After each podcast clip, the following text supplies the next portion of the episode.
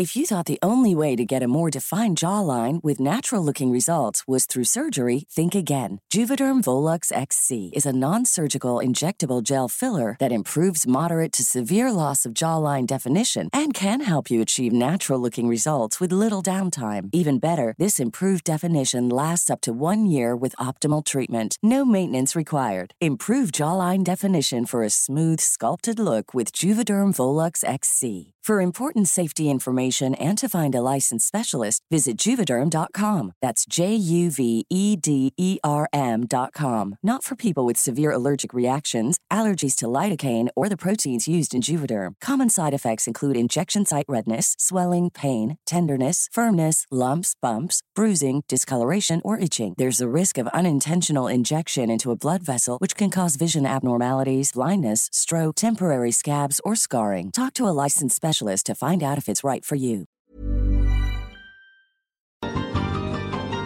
Estambul, la capital de Turquía, un sitio totalmente fascinante, no solo por su belleza histórica, por sus postales que están bañadas por el río Bósforo, pero también porque simboliza el encuentro de dos mundos, el encuentro de Oriente y Occidente, Este y Oeste. Representa Estambul una especie de nudo físico que une a estas dos partes del mundo en valores universales y no hay mayor símbolo que la Catedral de Santa Sofía. Esta semana, el presidente turco Recep Tayyip Erdogan anunció la transformación de esta antigua basílica, con más de 1500 años de antigüedad, en una mezquita, después de que un tribunal revocara el estatus de un museo de esta atracción turística de Estambul. Actualmente sigue siendo museo, pero dentro de unas pocas semanas será otra vez un lugar de culto, lo que ha provocado un cisma en esta región del mundo y pues en general el catolicismo y el islamismo mundial. En las claves del mundo hoy les vamos a explicar por qué de la importancia de esta catedral y por qué Erdogan está realizando este movimiento, pues es para los católicos una afrenta, para los cristianos ortodoxos es casi casi una declaración de guerra y también es una presión más entre Turquía en su pulso con Europa. Las claves del mundo. El contexto internacional en Podcast OM. Bienvenidos a las claves del mundo, los saluda Víctor Hugo Rico y como siempre me acompaña mi camarada y amigo Jair Soto. ¿Cómo estás Jair? Hola Víctor, saludo a todos nuestros podescuchas y como siempre un placer compartir micrófonos contigo por qué es tan importante Santa Sofía. Es un lugar tan alejado de nosotros, tan alejado de México, tan alejado de nuestra historia, pero pues no tanto. Si inscribimos a México dentro de la civilización, dentro de una historia de milenios que llegó con la conquista española, y pues nosotros somos herederos de mucha de esta cultura española que tiene también mucho de la cultura islámica. También nos interesa saber qué está pasando y también tiene que ver mucho pues con la geopolítica actual. ¿Por qué Erdogan convierte a esta importantísima catedral de Santa Sofía en una mezquita después pues de haber sido promulgada como museo por el primer presidente turco después de la Primera Guerra Mundial, después de la desintegración del Imperio Otomano. El primer presidente turco pues apela a los valores del humanismo, del secularismo y decide convertir esta catedral que había sido primero catedral fundacional del Imperio Romano de Oriente, de Bizancio, de Constantinopla, después fue tomada por los musulmanes en el siglo XV y se convirtió en mezquita y ahora otra vez regresa esa lucha de poder entre religiones va más allá de, la cuestión religiosa, tiene que ver también con eh, una cuestión política, ¿no, Jair? Sí, exactamente, Víctor, este lugar emblemático para la historia de la cristianidad. Ahorita está en el centro de la polémica, porque bien dices, es la fracción entre Occidente y Oriente en tema religioso político, y pues ahora con el presidente turco, pues básicamente él ha sido un nostálgico de este imperio otomano. Él tiene una ideología religiosa islamista política. Este Recep Tayyip Erdogan quiere eh, intentar ganarse al electorado más conservador en este contexto de la crisis económica que se está viviendo por la pandemia. Para ganar adeptos, desde que tomó poder, él ha puesto el dedo en sobre Santa Sofía. El año pasado veíamos que criticaba ferozmente que su estatus como museo, que fue también declarado así por la UNESCO. Y bueno, y ahora eh, en esta situación Erdogan lo que quiere pues es volver a tomar fuerza porque está muy débil, ¿no? Eh, tanto en su base y pues evidentemente con la oposición. Entonces Erdogan pues ahora es el principal partidario para esta eh, reconversión que se llevó a cabo el viernes 10 de julio y pues ahora esta basílica que básicamente ya fue convertida en mezquita. Hay que recordar que apenas, este, bueno, les digo, el año pasado estaba pidiendo que, que no fuera un museo y ya empezaba a dejar ver sus intenciones de transformarla en mezquita. Lo consideraba como un error grave que fuera eh, museo. Él tomó poder en 2003, este Erdogan tomó eh, posesión como presidente de Turquía y bueno, la Santa Sofía acogió numerosas actividades eh, relacionadas con el Islam, como las sesiones de lectura del Corán o incluso oraciones colectivas en el atrio del monumento. ahí ya empezaba ahí un poco la polémica. Occidente, la UNESCO alegan que esta basílica pues debe ser abierta a todas las culturas y no solamente arraigarse en una sola religión. Para bajar un poquito el tono esto, Erdogan aclaró que pues va a seguir abierto para todo el mundo, para todas las religiones, para todos los turistas. Sin embargo, pues la preferencia va a mantenerse para los musulmanes. Dijo que sí, que es, en efecto van a tener sus celebraciones religiosas eh, los viernes de oración y ese va a ser el único momento en el que no va a estar abierto para el público general o para otras religiones, son exclusivamente para los musulmanes. Están diciendo que van a tapar todas estas imágenes religiosas de Jesucristo. Sabemos que el imperio otomano era característico por no destruir esa cultura cristiana. En el tema de Jesucristo, bueno, la religión musulmana, el Islam, lo consideran como un profeta y por eso es que no lo consideran enemigo al punto de destruir los símbolos cristianos. Entonces lo único que pide ahora el Islam es que no se debe de rezar frente a otros símbolos de otras religiones, entonces lo que van a hacer es de que simplemente los símbolos católicos o ortodoxos sobre todo que estaban en esta basílica pues solamente van a ser, eh, ser tapados. Ahora para el 24 de julio van a iniciar las oraciones musulmanas, es la va a ser la primera oración musulmana que ya interpuso eh, este Erdogan y pues obviamente esta medida ha despertado tensiones en todo el mundo, sobre todo en Grecia, Francia, en Rusia y en otros países que también están muy a tanto de lo que está sucediendo en este momento. Recep Tayyip Erdogan, presidente de Turquía, 11 de julio de 2020. Como todas nuestras mezquitas, las puertas de Hagia Sofía estarán completamente abiertas a locales extranjeros, musulmanes y no musulmanes. Hay que recordar que pues esta catedral de Santa Sofía, o sea, tiene un pasado realmente milenario. Para contextualizar todo esto que has comentado, se habla de 2500 años de historia de esta zona, ¿no? Donde está asentada la capital turca. En un principio pues se llamaba Bizancio en, la antigüedad, desde las épocas de un historiador romano que se llama Tácito, ya se hablaba de esta parte del mundo y ya se hablaba que era eh, un punto de encuentro, el Bósforo donde se encuentra esta ciudad de Estambul, divide el mar Mediterráneo y el mar Negro y es como la parte que une a Europa con el Medio Oriente. Así de importante es este trecho de Estambul, como le llaman también al Bósforo, ¿no? La Catedral de Santa Sofía realmente no se llama Santa Sofía aludiendo a alguna eh, santa, ¿no? Como muchas veces se cree, es la iglesia de la santa sabiduría de Cristo. Sofía, que en griego significa sabiduría, ¿no? ¿Qué es la sabiduría? Pues es eh, el conocimiento o el saber que Dios existe. Eso es lo que representaba en ese momento, en esas primeras etapas del cristianismo temprano, esta catedral de Santa Sofía. Ha sido reconstruida como tres veces. El emperador Constantino, estamos hablando del siglo IV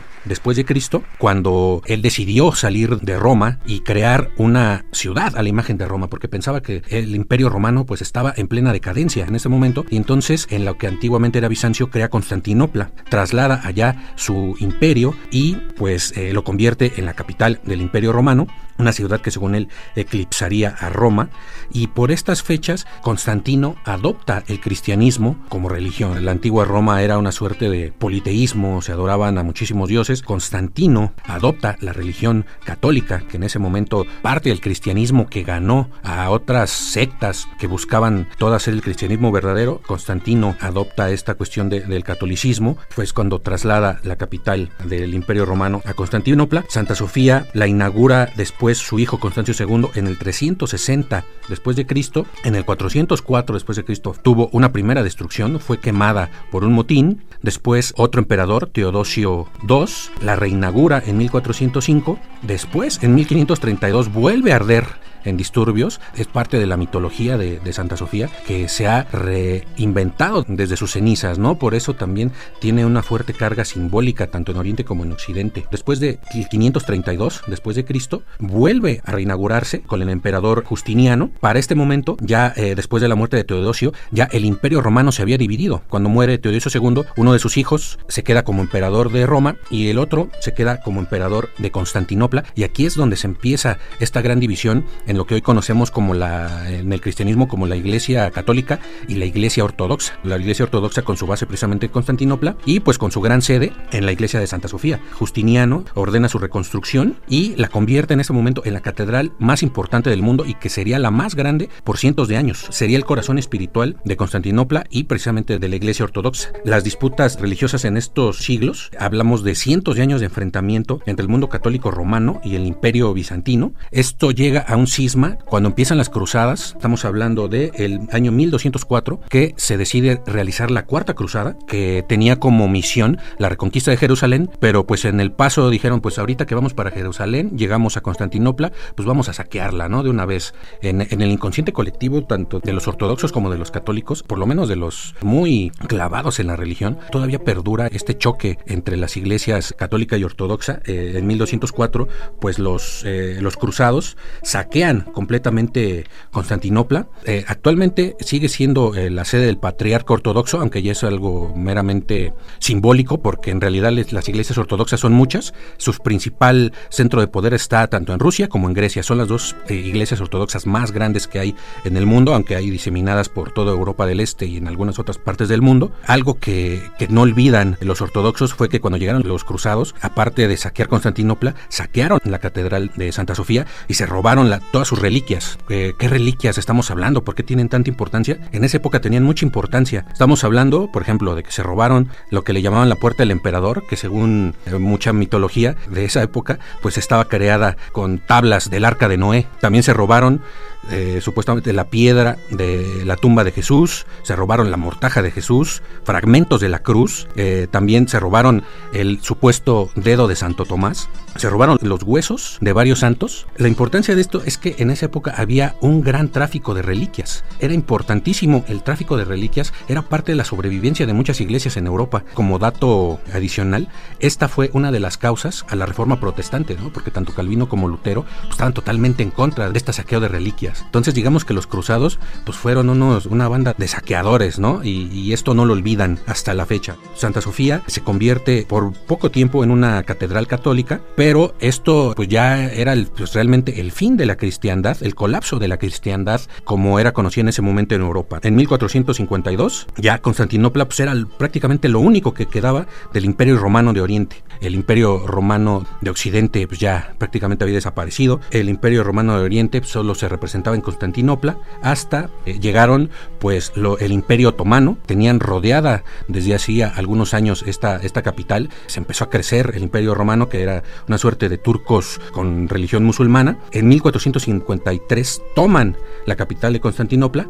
Eh, hablamos de que las fuerzas bizantinas, a pesar de que la ciudad de Bizancio o Constantinopla era una ciudad súper fortificada, no les fue tan fácil. Las fuerzas bizantinas eran aproximadamente 5.000 y el ejército otomano, estamos hablando de 200.000 combatientes. Duró 53 días el asedio, hasta que ya no resistió y los muros de Constantinopla cayeron. Esto fue el 29 de mayo de 1953. Después del saqueo y la destrucción, pues muere el imperio bizantino y nace Estambul, que es la capital del imperio otomano. Es cuando Santa Sofía, que es la principal estandarte de la cristiandad, pues en lugar de destruirla, la convierten en mezquita, que esto es algo pues muy común. Lo hicieron los españoles cuando recuperaron la península, ¿no? cuando expulsaron a los musulmanes. Esto es pues, algo llamado la Reconquista, que fue a finales del siglo XV. Unos años antes de la conquista de América fue cuando ya se expulsó por completo a los musulmanes. Por ejemplo, la mezquita de Córdoba fue convertida en iglesia católica, entonces esto no es un hecho tan desconocido para esa época. Sin embargo, pues Santa Sofía no era cualquier iglesia en el mundo, todavía en esa época era la iglesia más grande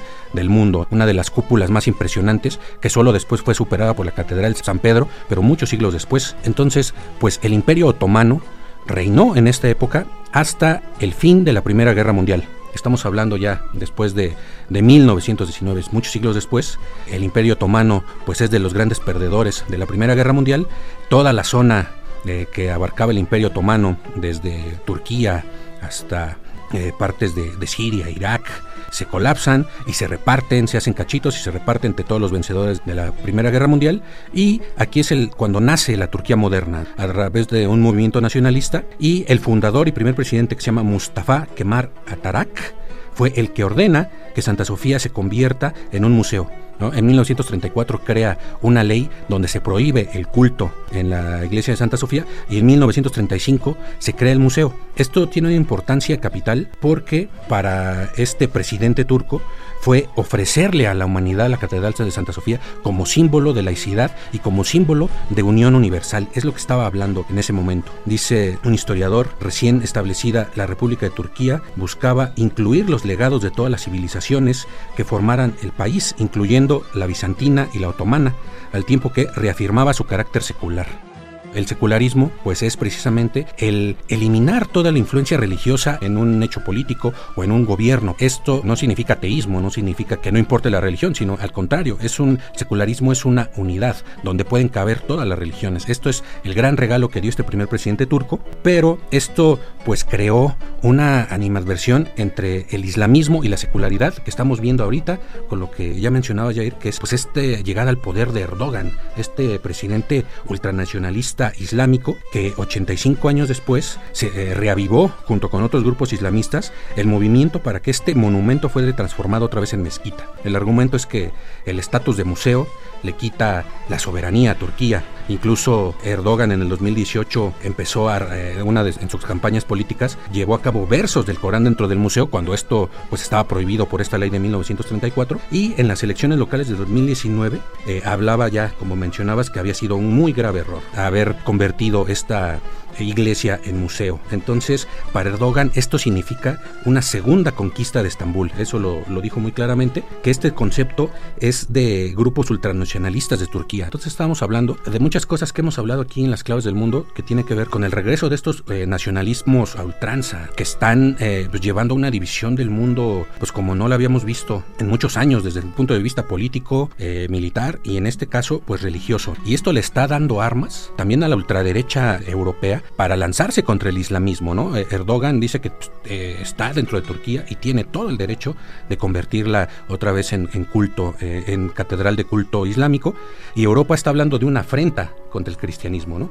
Pero más que contra el cristianismo, Erdogan lo que está lanzando la afrenta es contra los laicos turcos. ¿no? Hay un movimiento, el movimiento opositor en Turquía contra Erdogan, pues es un movimiento generalmente laico que quiere regresar a los antiguos valores humanistas de Turquía con lo que fue fundada, que es totalmente todo lo que este Erdogan odia. El laicismo es el enemigo mortal de Erdogan. ¿Por qué? Porque pues, está casado con toda su base que es islámica radical. Aunado a lo que mencionabas de, esta caída de su popularidad, de la crisis económica, pues se crea este caldo de cultivo tan espeso que según eh, varios analistas, pues puede llevar pues a otra serie de ataques contra cristianos y contra musulmanes. Puede llevar otra vez, si no a una guerra, a ataques sectarios entre estas diferentes religiones.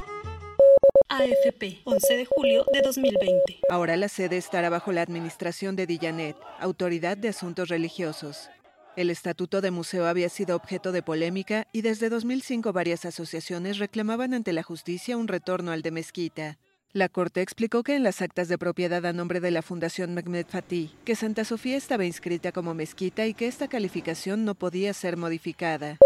Sí, efectivamente en este tema del, laicismo pues es lo que se teme que es una venganza de Erdogan, el que está tomando por su propia mano contra la religión que poco a poco también está avanzando en Turquía. Y sí, también en el tema nacionalista, pues muchos críticos también han considerado que pues el gobierno no está dando señales de apertura global, no se está encerrando en sí mismo y está dando más bien como que signos de exclusión y división. Y como dices de la religión, pues esta decisión pues, prácticamente está animando las ambiciones de otros grupos radicales que están buscando pues, también promover esa renovación de las divisiones que hay entre las comunidades religiosas, al punto de generar un nuevo conflicto religioso, como lo estás diciendo, vi que no va a escalar solamente en el tema interno, sino que también va a escalar en el tema internacional. Esto mismo, pues, eh, con todos los eh, datos que nos diste históricos, podemos ya entender por qué está causando fricciones en el mundo, sobre todo con Grecia, con Rusia, que son los principales países donde se practica el, ortodoxismo. Y bueno, y es que no es en vano saber de que, pues, ahí dentro de, de Estambul, pues todavía está ahí ubicada la, iglesia ortodoxa, ahí mantiene su, su patriarcado. Fueron los primeros en saltar en criticar esta decisión y presionar para que este Erdogan considerara esta decisión. Horas después se unió Estados Unidos, se unió Francia, en general la Unión Europea, ¿no? Porque eh, sí, prácticamente es... Eh, eh, un grito de guerra contra Occidente. Y sabemos que Turquía pues eh, sí es un punto estratégico geopolítico en el que pues hay bastantes intereses. Ahorita Turquía tiene bastantes conflictos con la Unión Europea. A pesar de que es un aliado de la OTAN pues mantiene estas fricciones en temas por ejemplo Turquía está explotando este, los recursos naturales en el mar Mediterráneo lo cual ha causado también el disgusto de Europa de Grecia porque ahí están compartiendo territorio marítimo inclusión en la guerra de Libia de Siria que pues no ha sido como aprobada por los que vendrían siendo sus aliados, ¿no? Por la OTAN. Entonces, por su propia mano Turquía ha ingresado en estos conflictos y obviamente la Unión Europea Estados Unidos no están contentos con Turquía y esta decisión pues sigue agravando esa crisis que los está separando, como les decía, es un territorio muy estratégico porque a Europa no le conviene tampoco tenerlo como enemigo. Trata de mediarlo y hacerlos como que reflexionar porque también están enfrentando, eh, vuelve a, a converger otro tema aquí que también hemos hablado mucho en las claves del mundo, que es el tema migratorio. Turquía es el puente que conecta Medio Oriente, África con Europa. ¿no? Muchos eh, de los migrantes utilizan a Turquía para pasar hacia Europa. ¿no? Entonces eh, la Unión Europea tiene un acuerdo con Turquía que debe de contenerlos para evitar que siga aumentando las cifras de migrantes dentro de Europa. Actualmente Turquía con todo este conflicto de la pandemia rechazó en un principio detener a los migrantes y también volvió a acelerar la crisis que están manteniendo estas dos regiones. Ahora el tema Vaticano pues también ha estado muy atento en esta decisión de, de Turquía. El mismo Papa ya ha hablado, se ha mostrado preocupado por la decisión. Tenemos el Consejo Mundial de Iglesias que concentra a más de 300 50 iglesias cristianas y que en particular son protestantes y ortodoxas que prácticamente al unísono han dicho que esto es eh, casi casi ilegal lo que acaba de hacer Turquía. Y sí también Turquía pues con un bofetada de guante blanco si así lo queremos ver le ha respondido a Occidente con el ejemplo que mencionaste hace rato con la mezquita de Córdoba que fue convertida de mezquita a iglesia y Turquía dice que ahí no se alteran tanto como lo está haciendo. Obviamente pues sí como también mencionabas es eh, la comparación pues una basílica con una eh, con una iglesia pues e, es, demasiada, ¿no? Pero aquí el simbolismo de la transformación o de esa doble moral que manejó o que maneja Occidente para defender sus propios beneficios, pues ahí es lo que critica Turquía. Hay que decir que también hay un poco de, de hipocresía, ¿no? En todo este tema. Eh, bien lo mencionabas, esta este, con el ejemplo de, la mezquita de Córdoba y con otras eh, iglesias que han sido en varias partes del mundo, desde Siria, en Egipto, que, antes primero eran iglesias católicas, luego mezquitas o al revés. Entonces la UNESCO amenaza con quitarle eh, estatus de patrimonio de la humanidad a la iglesia de Santa Sofía y pues Turquía dice, bueno, eso es absurdo porque independientemente de si se llevan a, cabo adentro o no culto, la UNESCO su papel no es verificar cuál es el uso de los monumentos, sino su relevancia histórica. Entonces Santa Sofía sí va a seguir teniendo relevancia histórica, aunque pues vuelto a convertir en lugar de culto musulmán. Esto podría tener razón Turquía también en la cuestión de lo que dice el Vaticano, el Papa que estaba muy consternado, es lo mismo que dice hasta historiadores turcos. Que, en la historia de la humanidad ha habido muchos casos parecidos y no el Vaticano no había para nada eh, saltado como en este momento, ¿no? Pero pues sí, eh, si tienes razón, o sea, no es, no es cualquier catedral Santa Sofía, ¿no? Precisamente lo decíamos al principio, es el nudo entre Oriente y Occidente. AFP, 11 de julio de 2020. Erdogan, un nostálgico del Imperio Otomano, que busca ganarse el electorado conservador en medio de la crisis económica causada por la pandemia y un contexto regional difícil, se mostró en varias ocasiones favorable a convertir a Santa Sofía de nuevo en mezquita. Rusia, Grecia, Francia y Estados Unidos, que siguen de cerca la suerte del patrimonio bizantino de Turquía, rechazaron el cambio. La UNESCO lamentó profundamente la decisión tomada sin diálogo previo una historiadora que se llama Cristina Coluri, dice, esta decisión de Erdogan también supone una presión en Europa, donde el conflicto entre cristianismo e islam es un factor importante de la unidad europea. Y aquí es eh, donde entra también el factor de lo que hemos hablado mucho en las claves del mundo, de, pues, esta vuelta a los nacionalismos y también a los ultraderechismos. ¿no? Este eh, conversión otra vez en lugar de culto, pues supone para ellos una gran afrenta. Hay que recordar que Turquía formalmente pertenece a Europa. ¿eh? o sea, no es, no es cualquier cosa. Esto ha sido también una fuente de debate por años. Los más recalcitrantes ultraderechistas en Europa hablan de que esto ya no debe ser, de que eh, Turquía debe ser expulsada de, de, la Unión Europea, porque no es Europa, ¿no? porque Europa es blanca y es cristiana, y Turquía pues es musulmana. ¿no? Entonces esto es imposible. Pero al final pues, se ha impuesto la cordura y dice, bueno, es que Turquía es parte de Europa, nos gusta, no es una parte de la historia de Europa, ¿no? por el imperio romano de Oriente. Aquí regresamos otra vez a las razones históricas de lo que estamos viviendo ahorita, ¿no?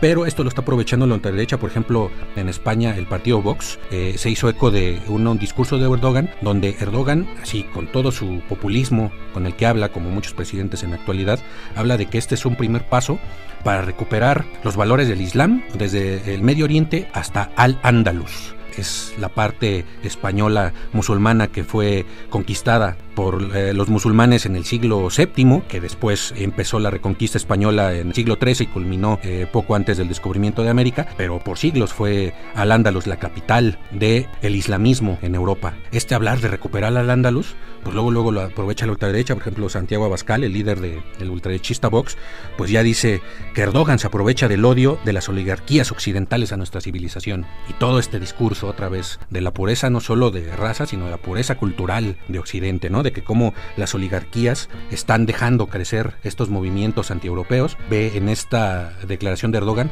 un intento de que quieren otra vez reconquistar Europa con el Islam, ¿no? Hasta Al-Ándalus, hasta España. Entonces dice, eh, ante tantos gestos bárbaros habrá que responder con gestas, o sea, con guerra, con actos patrióticos. Este conflicto, por lo menos en el discurso, pues apenas empieza, pero es parte de hechos muy profundos que, hemos, que estamos viviendo actualmente. Así es, Vic, y bueno, el tema va a seguir progresando, ¿no? En este conflicto ahora entre Turquía y la Unión Europea, que ya se está gestando cada vez más y cada vez hay más elementos para la fractura entre ambas regiones. Y bueno, y con esto damos fin a este podcast, esperando que haya sido de su interés, porque es un tema muy importante, muy polémico, con mucha implicación de la geopolítica. Y bueno, con esto nos despedimos. Y bueno, ya saben, los invitamos a que nos sigan escuchando todos los lunes las claves del mundo por todas las plataformas de podcast. Nos pueden encontrar en iCast, en Spotify, en Google Podcast y en Apple Podcast. Ahí podrán escuchar toda la oferta que la OEM pone en sus oídos. Y en esta ocasión les vamos a recomendar algo ligerito para que ustedes desde casa puedan escuchar todas estas propuestas del, entretenimiento y la cultura en voz de Ariana Bustos, mejor conocida como la señorita, etcétera. El podcast se llama La Guía del Fin de Semana, muy recomendable, por favor, escúchenlo ahora que siguen en casita eh, obedeciendo todas estas normas de seguridad sanitaria. Los invitamos a que nos escriban y que sigan al pendiente de todas las emisiones de las claves del mundo y que nos escriban a través de nuestra cuenta de Twitter, arroba podcastom y en nuestro correo electrónico podcast mx y ahí nos pueden enviar todas sus opiniones, sus críticas, sus sugerencias. Como cada semana agradecemos la producción de Mitzi Hernández. Muchas gracias, Víctor. Gracias, Jair. Gracias. Nos vemos. Nos escuchamos la próxima semana. Esta es una producción de la Organización Editorial Mexicana.